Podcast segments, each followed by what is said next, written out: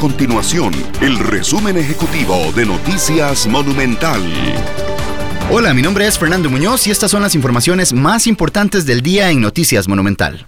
El Ministerio de Salud confirmó 34 casos nuevos de COVID-19 para un total de 1.228 casos confirmados en Costa Rica.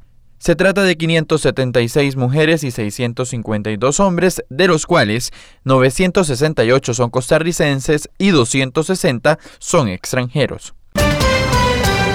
Según el análisis epidemiológico, luego de haber llegado a un piso de 277 casos activos en el país, las más recientes cifras del COVID-19 registran 1.228 casos confirmados y 695 personas recuperadas. El total de casos activos ya supera los 500 casos. Estas y otras informaciones las puede encontrar en nuestro sitio web www.monumental.co.cr. Nuestro compromiso es mantener a Costa Rica informada. Esto fue el resumen ejecutivo de Noticias Monumental.